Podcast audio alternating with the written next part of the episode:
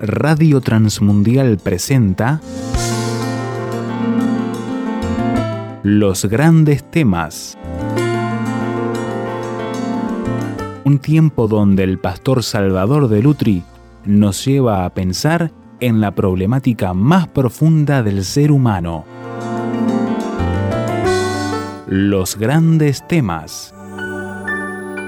En el profeta Malaquías, el último de los profetas del Antiguo Testamento, el último libro también del Antiguo Testamento, y vamos a abrir en el capítulo 2, vamos a empezar la lectura desde el capítulo 2, el versículo 17. El capítulo 2 ya lo leímos y lo consideramos, pero hoy vamos a comenzar desde el capítulo 2, versículo 17. Dice así, habéis hecho cansar a Jehová con vuestras palabras. Y decís, ¿en qué le hemos cansado? En que decís cualquiera que hace mal agrada a Jehová y en los tales se complace. O si no, ¿dónde está el Dios de justicia? Y pasamos al versículo 6. El trozo que queda allí lo vamos a estudiar el domingo que viene, pero pasamos al versículo 6 del capítulo 3 porque yo Jehová no cambio, por eso, hijos de Jacob, no habéis sido consumidos. Desde los días de vuestros padres os habéis apartado de mis leyes y no las guardaste. Volveos a mí y yo me volveré a vosotros, ha dicho Jehová de los ejércitos. Mas dijiste, ¿en qué hemos de volvernos? ¿Robará el hombre a Dios? Pues vosotros me habéis robado y dijisteis, ¿en qué te hemos robado? En vuestros diezmos y ofrendas. Malditos sois con maldición, porque vosotros, la nación toda, me habéis robado. Traed todos los diezmos a la alforía y alimento en mi casa, y probadme ahora en esto, dice Jehová de los ejércitos, si no os abriré la ventana de los cielos y derramaré sobre vosotros bendición hasta que sobreabunde. Reprenderé también por vosotros al devorador, y no os destruirá el fruto de la tierra, ni vuestra vida en el campo será estéril, dice Jehová de los ejércitos. Y todas las naciones os dirán bienaventurados, porque seréis tierra deseable, dice Jehová de los ejércitos. Vuestra palabra contra mí ha sido, vuestras palabras contra mí han sido violentas, dice Jehová. Y dijisteis, ¿qué hemos hablado contra ti? Habéis dicho, por demás es servir a Dios, que aprovecha que guardemos su ley y que andemos afligidos en presencia de Jehová de los ejércitos. Decimos pues ahora, bienaventurados son los soberbios y los que hacen impiedad, no solo son prosperados, sino que tentaron a Dios y escaparon.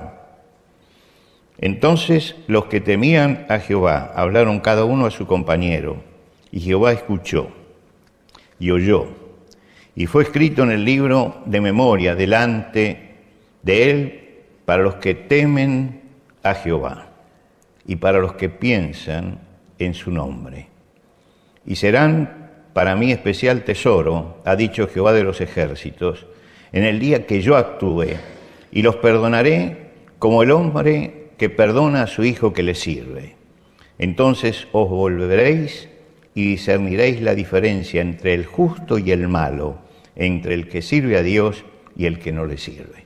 Hasta aquí nada más en la lectura de la palabra de Dios.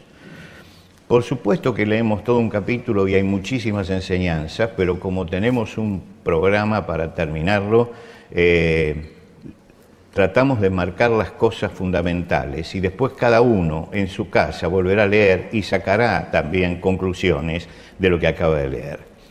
Malaquías le habla a un pueblo que tiene una mentalidad espiritual oscurecida, no ve la realidad, no toma conciencia del problema que tiene y entonces le iba mal.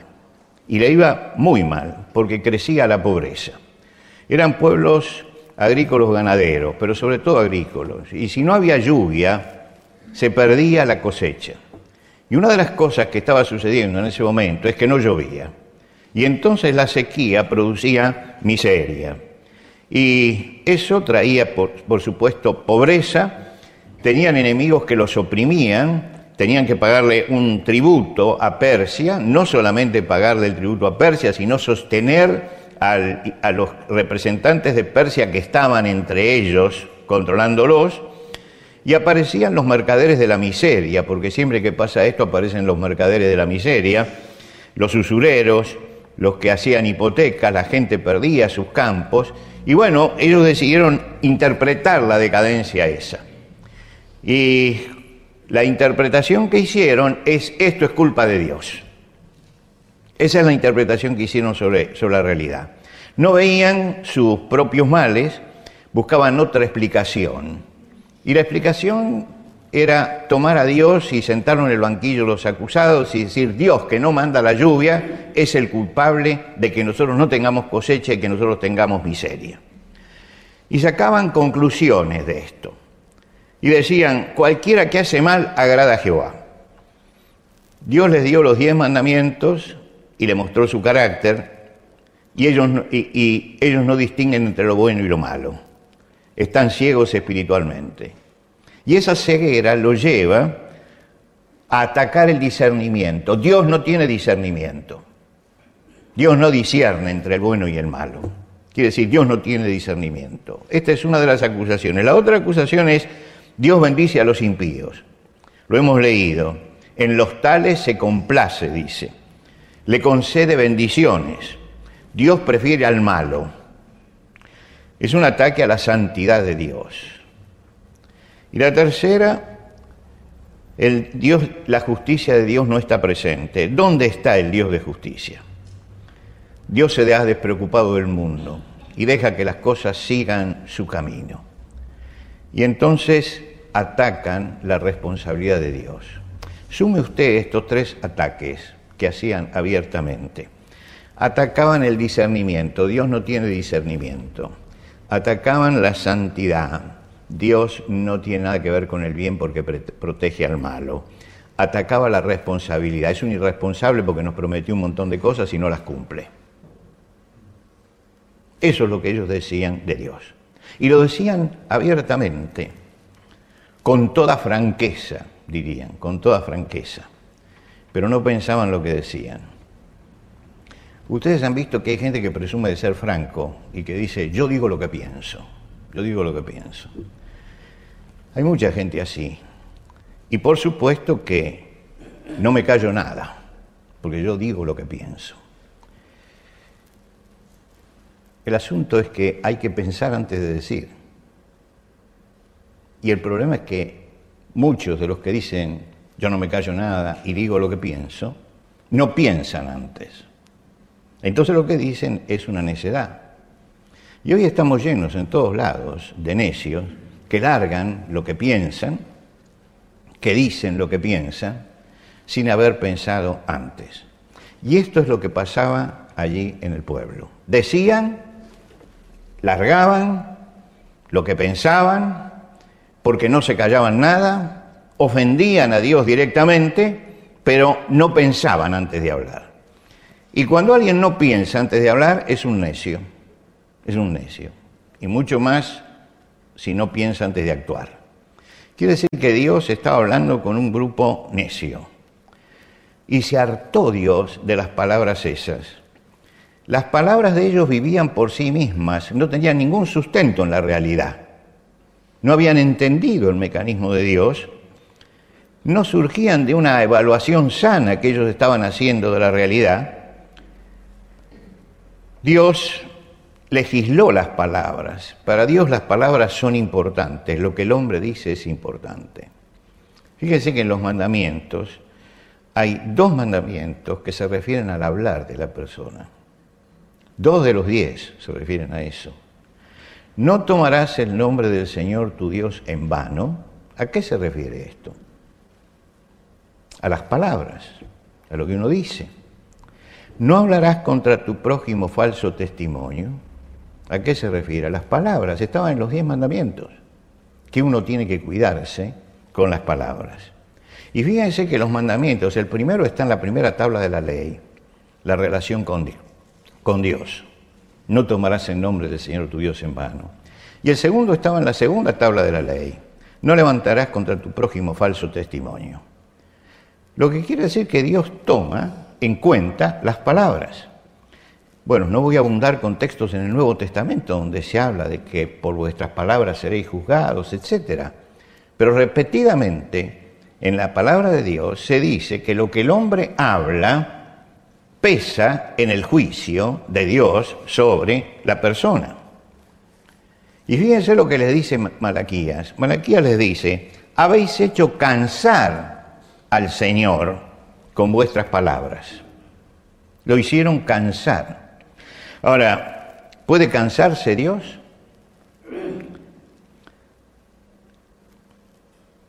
Isaías dice, ¿no has sabido, no has oído que el Dios eterno es Jehová, el cual creó los confines de la tierra, no desfallece ni se fatiga con cansancio y su entendimiento no hay quien lo alcance? La Biblia dice que Dios no se cansa, pero hay algo que dice acá, se cansó del pecado de la gente. Dios no se cansa en lo que hace, pero se hartó y lo que está diciendo Dios es, me hartaron, me hartaron. ¿Y me hartaron con qué? Con sus palabras, con lo que están diciendo. Y el Dios que es lento para la ira y grande en misericordia, llegó al límite de la paciencia. Y esto es lo que le dice eh, eh, Malaquías. Llegó al límite, no, no resiste más la palabra de ustedes, lo tienen cansado. Llegó el momento de accionar. Dios está por mostrar su ira. ¿Por qué? En primer lugar, porque Dios es inmutable, Dios no cambia, no cambia. Por lo tanto, lo que Él le dijo en los diez mandamientos es algo que Él sigue exigiendo y la santidad de Dios sigue siendo inalterable. Es decir, que todas las acusaciones que ellos traían eran acusaciones totalmente falsas. Dios tiene un carácter moral, y los diez mandamientos muestran el carácter moral de Dios. Dios establece lo que es bueno y lo que es malo. Dios establece lo que es bueno y lo que es malo. Están los mandamientos y los mandamientos son inmutables. Ahora, Dios no puede decir, miren, desde hoy eh, vamos a permitir el adulterio, desde hoy vamos a permitir la homosexualidad, desde hoy vamos a levantar, pueden levantar falso testimonio. Está escrito. Notable que Dios lo escribiera en piedra no en un pergamino. Lo escribió en piedra para marcar justamente la permanencia de esta palabra. Las tablas de la ley eran tablas de piedra. Quiere decir que es la palabra eterna de Dios y Dios no cambia. El pecado es pecado siempre. Es pecado siempre. Y hay que tener cuidado porque hay una, una corriente grande que trata de disminuir el sentido del pecado. Incluso se trata de enseñar en los colegios, los, maestros que están acá lo saben muy bien, que están luchando dentro de los colegios. Porque si por los colegios fuera le pueden enseñar cualquier cosa a los chicos. Yo recibí un video, lo tengo allí, en una escuela de Chile, decía este video, se estaba enseñando a los niños una maestra estaba enseñando a los niños, no hago responsable al, este, al Estado chileno ni a la gente de allí, pero la maestra estaba enseñando a los niños armando un casamiento entre dos nenas. Ahora, yo me fijé bien en el video, había varones allí, era una escuela mixta. Casamiento entre dos nenas donde les decía, bueno, cambien los anillos, bueno, bese a la novia. Terrible, pero es lo que está pasando. Es lo que está pasando. Y es lo que pasa también en Argentina y es lo que pasa en muchos países. Dios no cambia. Para Dios el pecado sigue siendo pecado. Y las promesas de Dios siguen siendo firmes. Lo que Dios ha prometido lo cumple. Hay promesas condicionales y este es el problema. Si haces esto, recibes esto. La promesa a Abraham que Dios le dio era, haré de ti una nación grande, a ti y a tu descendencia daré esta tierra, y se la dio. Esto le creó a Dios un dilema, un dilema. Por un lado no puede tolerar el pecado y por el otro lado mantiene su promesa, mantiene su promesa. Y acá le dice, porque yo, el Señor, no cambio, por esto, hijos de Jacob, no habéis sido consumidos. Es decir, gracias a Abraham, yo no los estoy fulminando en este momento, así como fulminé a otros pueblos. Porque gracias a eso, porque yo no cambio, es que ustedes están en pie. Simplemente por eso. Porque Dios destruyó a Sodoma y Gomorra y Dios destruyó a tantos pueblos cananeos. Tendría que destruirlos a ustedes también. Pero no los destruye, no los destruye ¿por qué? Porque justamente le dio la promesa a Abraham y él cumple su promesa. Y ellos tenían que estimar esta fidelidad de Dios y no la estimaban en ese momento. El pecado que habían cometido había llegado a despertar la ira de Dios y Dios paró su ira, pero no paró su ira por ellos. Paró su ira por Abraham, por la promesa que le había dado a Abraham. Por eso paró la ira de Dios.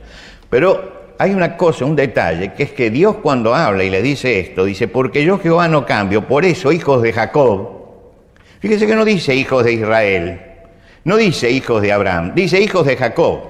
Y los que conocen la historia de Jacob, han leído la historia de Jacob, saben quién es Jacob. Y saben que era un traposo, que era un mentiroso, que, bueno, Dios siente que ese pueblo es más hijo de Jacob que hijo de Abraham. Y por eso subraya en este momento la palabra Jacob. Porque ¿a quién se parece? ¿Se parecen a Abraham en su fidelidad? No, se parecen a Jacob. Lo primero que él les dice es, me han robado, me han robado. Y entonces ellos se preguntaban, ¿en qué te hemos robado? ¿Robará el hombre a Dios? Dice, pues vosotros me habéis robado y dijisteis, ¿en qué te hemos robado? En vuestros diezmos y ofrendas. Cuando Dios mandaba lluvia, la bendición de Dios producía. Hacía que la tierra fructificara, hacía que tuvieran cosecha, hacía que el ganado se mantuviera. Cuando terminaba la siega, ellos tenían que ir y agradecer a Dios. Y llevaban entonces las primicias y las ponían delante de Dios. Cuando 50 días después ya tenían el, habían hecho la harina y hacían el pan, tenían que llevar esto delante de Dios. Y de toda la cosecha tenían que llevar el 10% delante de Dios. Ahora, Dios dice, si yo tuviera hambre, no te lo diría a ti, porque mío es el mundo y su plenitud. Lo que quiere decir que Dios no necesitaba esto. ¿Y por qué entonces lo reclaman? Era una forma en que ellos tenían que reconocer la fidelidad de Dios tenían que reconocer la bendición de Dios. Y esto, esto era lo que motivaba que ellos no tuvieran cosechas en ese momento, que no habían reconocido la fidelidad de Dios y habían sacado cosechas y habían, no habían llevado lo que tenían que llevar y no habían honrado a Dios más que ritualmente. Esta forma de honrar y reconocer a Dios es importante, porque aún nosotros en este tiempo, cuando ofrendamos, no ofrendamos porque la iglesia tenga una determinada necesidad. Ofrendamos porque reconocemos delante de Dios que Él es dueño de todas nuestras cosas. Recuerdo la enseñanza, y acá yo tendría que nombrar a un maestro también, un maestro, que nos enseñó esto, y que nos enseñó cuando éramos todavía muy jóvenes, ¿no? y que nos decía, estaba enseñando, habíamos llegado en el Instituto Bíblico al libro de Éxodo, y en Éxodo aparece eh, la, fiesta de las primicias, llevar las primicias al Señor. Y él empezó a sacar conclusiones de eso, y conclusiones muy sabias, y le dijo, miren, cuando ustedes vayan a ofrendar a Dios, en primer lugar, saquen lo que ustedes quieran, pero sáquenlo al principio. Cuando ustedes reciben su sueldo, sáquenlo en ese momento, porque Dios pedía las primicias, sepárenlo en ese momento. Y si después que lo tienen separado, entréguenlo lo antes posible para que no se tienten. Y después que lo entregaron, olvídense lo antes posible de que ofrendaron. Lo más notable de esto es la última enseñanza. Sepárenlo primero y pónganlo la segunda era, pónganlo antes posible porque Cuando tengan algún problema van a decir, bueno, el mes que viene pongo, ¿no? Sepárenlo. Y la tercera cosa que dijo es, olvídense, olvídense de lo que han hecho. Esto era lo más sabio. No se acuerden de eso, porque no es ningún mérito. Es simplemente reconocer que las fuerzas vinieron de tus manos. Las fuerzas vinieron de las manos de Dios, que Dios es el que nos sostiene. Ahora, habían olvidado ellos que en Deuteronomio Dios puso condiciones para ellos.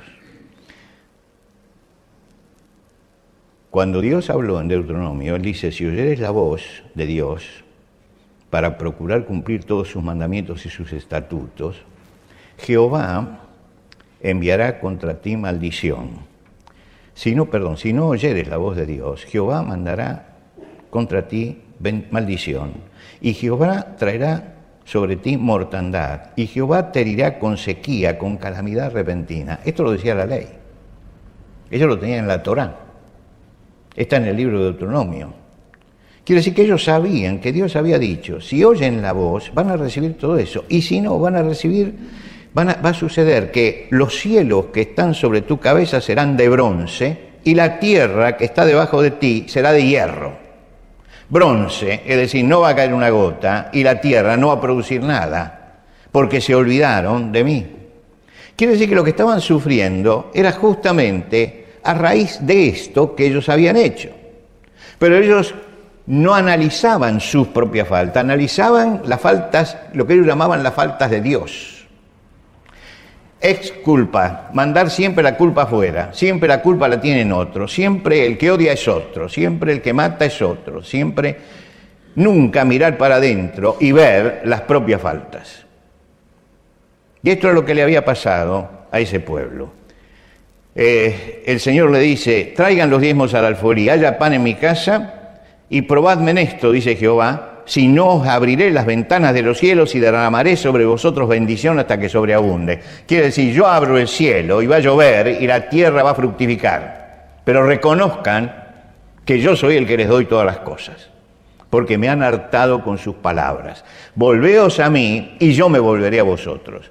Ellos dieron la espalda a Dios y dieron cara al pecado.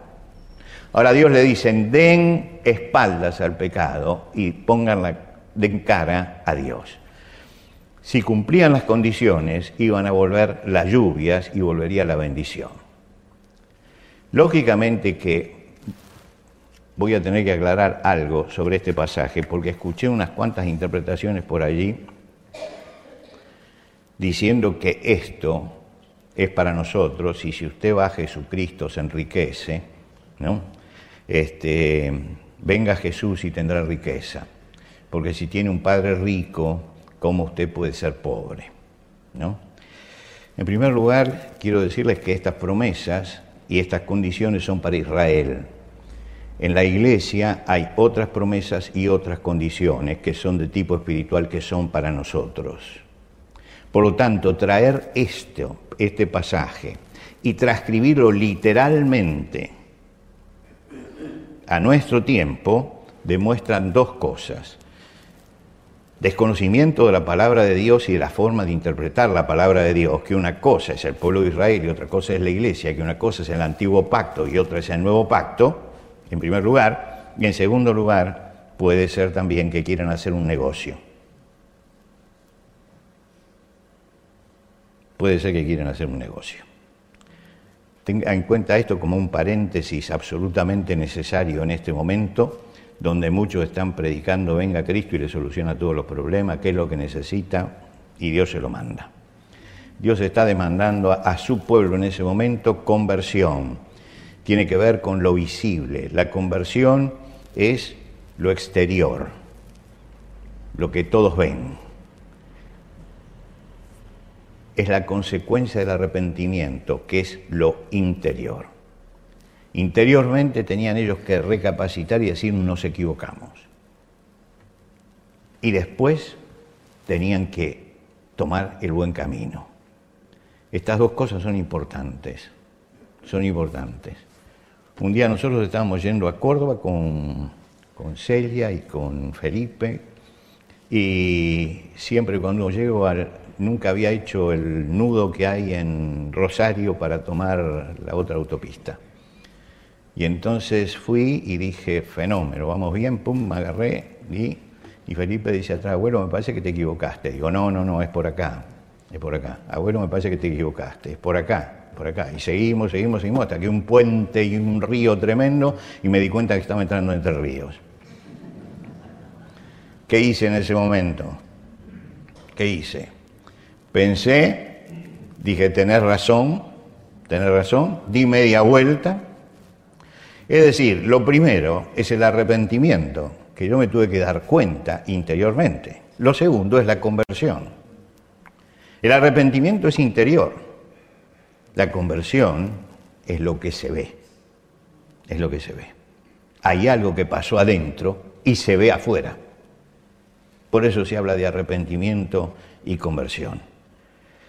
El pueblo no entendía y decía, bienaventurados son los soberbios, porque Dios los apoya a ellos. Y mientras ellos estaban debatiendo todo ese problema y Dios está mandando todo eso, dice que hay un grupo que pensó. Lo menciona al final del capítulo. Dice que al final aparecieron algunos, un grupo, que escucharon al Señor. Entonces los que temían a Jehová hablaron cada uno a su compañero. Lo que quiere decir que en medio de ese pueblo quedaban algunos con temor de Dios. Y entonces le hablaron a otro que sabía que tenía temor de Dios. Y le dijeron, tiene razón el profeta, acá hay que, cambiar algo pero seguramente le dirán, pero son mayoría. Dios, dicen, ellos van a ser mi especial tesoro. Ellos van a ser mi especial tesoro. Y les perdonaré como el hombre que perdona a su hijo que le sirve. Fíjense que en medio de ese pueblo tan duro, sin embargo, aparecía alguien que temía al Señor y que reaccionaba. Y en ese momento es como si Dios pusiera en su mensaje un paréntesis y dice, yo vi a los que conversaban entre ustedes porque temían a Jehová y escucharon la palabra y dijeron, tenemos que arrepentirnos. Bueno, dice, a, ellos yo los voy a anotar eso, lo voy a tener anotado. ¿Por qué? Porque ellos son los fieles que quedan. Serán el ejemplo entonces dice Dios, os volveréis y discerniréis la diferencia entre el justo y el malo, entre el que sirve a Dios y el que no sirve. Mis hermanos, el Señor es Señor de las minorías. ¿Cuántos cristianos hay en el mundo? Cuando usted le da la cifra, es impresionante. Algunos hacen el planiferio y entonces marcan en color todos los pueblos que son cristianos. Usted cuando ve todo eso, dice, ¿y qué le pasa al mundo con tantos cristianos? Es que Dios no es el Dios de las mayorías, no es el Dios de todos los que gritan, soy cristiano, soy cristiano, soy cristiano. Dios está mirando la fidelidad de la persona. Dios está mirando el corazón de la gente. Y está diciendo, puede proclamar lo que quiera y puede ir donde quiera y puede hacer el sacrificio que quiera, pero lo tiene que mostrar en su vida. Y siempre, siempre en el mundo hay un remanente fiel. En todos lados hay un remanente fiel que, mantiene los principios de la fe. Que mantiene los principios de la fe sin contaminarlos con todo lo que se ha contaminado el cristianismo. Porque si realmente el mundo cristiano fuera cristiano, tendríamos que renunciar al cristianismo porque no sirve. Porque son los países más belicosos, dicen que son cristianos, los países que destruyen, dicen que son cristianos. Lo que pasa es que son cristianos nominalmente, es el nombre que tienen de cristianos, pero no son cristianos en el compromiso. Y uno dice, ¿y entonces qué va a pasar? Dios está diciendo acá, yo estoy mirando, ¿eh? estoy mirando y sé cuál es el remanente fiel. Tenemos que pensar que Dios nos mira también esta mañana y que Él sabe quiénes son los fieles y quiénes no son fieles al Señor. Y es el tamiz de Él, ¿no? Porque Él dice, yo los voy a anotar a ellos. Si uno le hubiera preguntado, no, todos pensaban lo mismo, pero no, allí había algunos que mantenían realmente su fe. Eso que en el Nuevo Testamento dice Jesús es el pequeño rebaño. Le dice a los discípulos, no temáis manada pequeña, porque a mi Padre ha placido daros el reino. A Jesús lo seguían multitudes, ¿se acuerdan ustedes? Cinco mil que alimentó, cuatro mil en otra oportunidad. Y solamente los hombres, sin contar a las mujeres y los niños. Y no lo dejaban descansar porque se iba a Gadara y aparecía la multitud en Gadara y se iba donde. Y estaba una multitud. ¿Cuántos quedaron? 120. 120. Y cuando bajaron, bajaron 120 nada más. Y en Pentecostés se convirtieron, pero se convirtieron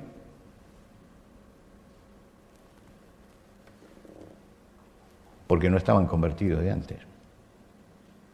Cinco mil, tres mil, es decir, pero los que siguieron a Jesús, de verdad, con todos sus tropiezos y con todos sus problemas, pero fueron fieles hasta el final, fueron 120 nada más, que estaban en el aposento alto.